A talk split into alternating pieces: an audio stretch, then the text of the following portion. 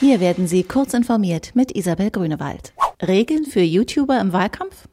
CDU-Chefin Annegret Kramp-Karrenbauer hat Regeln für Meinungsmache im Internet in Wahlkampfzeiten ins Gespräch gebracht und dafür heftige Kritik kassiert. In den sozialen Netzwerken wurden ihre Worte am Montag vielfach dahingehend verstanden, sie habe die Regulierung von Meinungsäußerungen im Internet vor Wahlen angeregt. Kramp-Karrenbauer wies dies zurück. Hintergrund ihrer Äußerungen war ein Wahlaufruf einer Reihe von YouTubern vor den Europawahlen, der sich insbesondere gegen CDU und CSU sowie die SPD richtete. Forscher untersuchen Chancen der CO2-Lagerung im Meeresboden. Ein Team internationaler Forscher untersucht in der Nordsee Chancen und Risiken, klimaschädliches Kohlendioxid im Meeresboden zu lagern.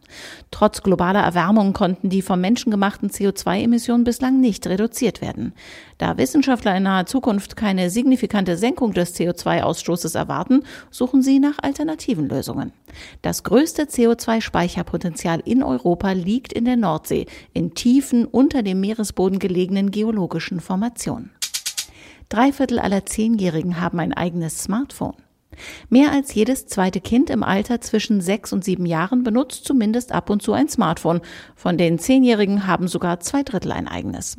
Das ist das Ergebnis einer repräsentativen Umfrage des Digitalverbands Bitkom unter Kindern und Jugendlichen.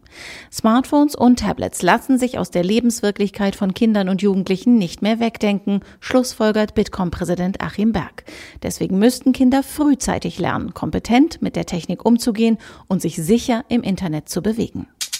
Street View verrät Autounfallrisiko. Ein internationales Forscherteam hat mit Hilfe von Street View Aufnahmen von Häusern die Risikomodelle von Autoversicherern deutlich verbessert. Anhand der Bilder bestimmten die Wissenschaftler, wie wahrscheinlich es ist, dass die Bewohner in einen Autounfall verwickelt sein werden. Für Versicherungsgesellschaften wäre das eine wertvolle Information, um die Prämien festzulegen, schreibt Technology Review Online. Diese und weitere aktuelle Nachrichten finden Sie ausführlich auf heise.de.